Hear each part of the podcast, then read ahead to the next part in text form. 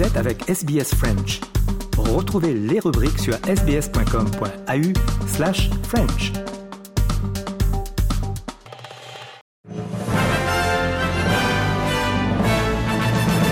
Mesdames et messieurs, bonjour et bienvenue dans le 3 minutes de ce mercredi 20 décembre. Audrey Bourget aujourd'hui au micro de SBS French News.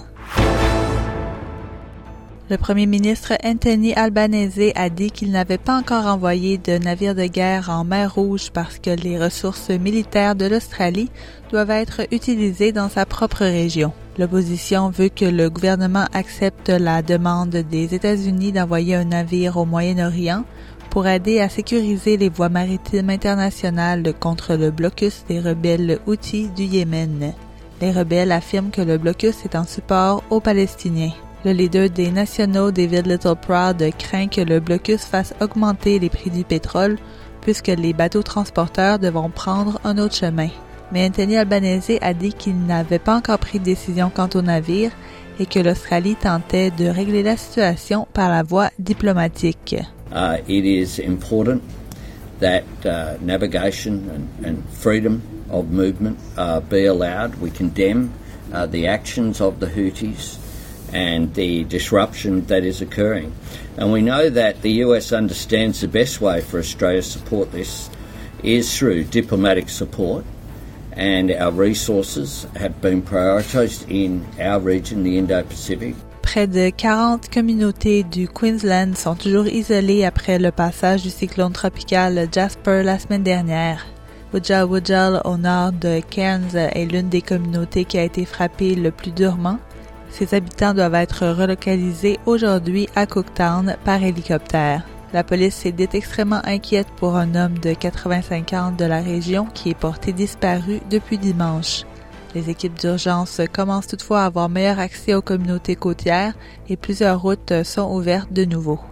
Le vice-premier ministre du Queensland, Cameron Dick, demande aux habitants du nord du Queensland d'être patients. Everyone wants and deserves a happy and safe and as normal a Christmas as possible. So there's a lot of work to be done to enable that to happen.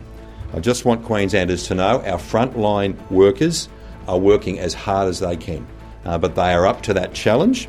And I just ask residents in the far north to be patient Et en bref, à l'international, la Cour suprême du Colorado a disqualifié l'ex-président Donald Trump de la primaire républicaine dans l'État en raison de son rôle dans l'attaque contre le Capitole le 6 janvier 2021.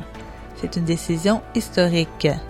En République démocratique du Congo, près de 44 millions d'électeurs sont appelés à élire leur président, députés nationaux et conseillers communaux ce mercredi. Et le Conseil de sécurité de l'ONU doit se prononcer aujourd'hui sur un nouveau texte qui appelle à une cessation urgente et durable des hostilités à Gaza. Voilà, messieurs, dames, pour l'essentiel de l'actualité de ce mercredi 20 décembre.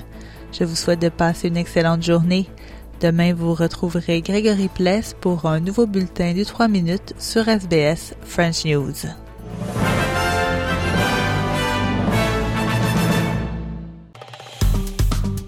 Aimez, partagez, commentez. Suivez-nous sur facebook.com slash.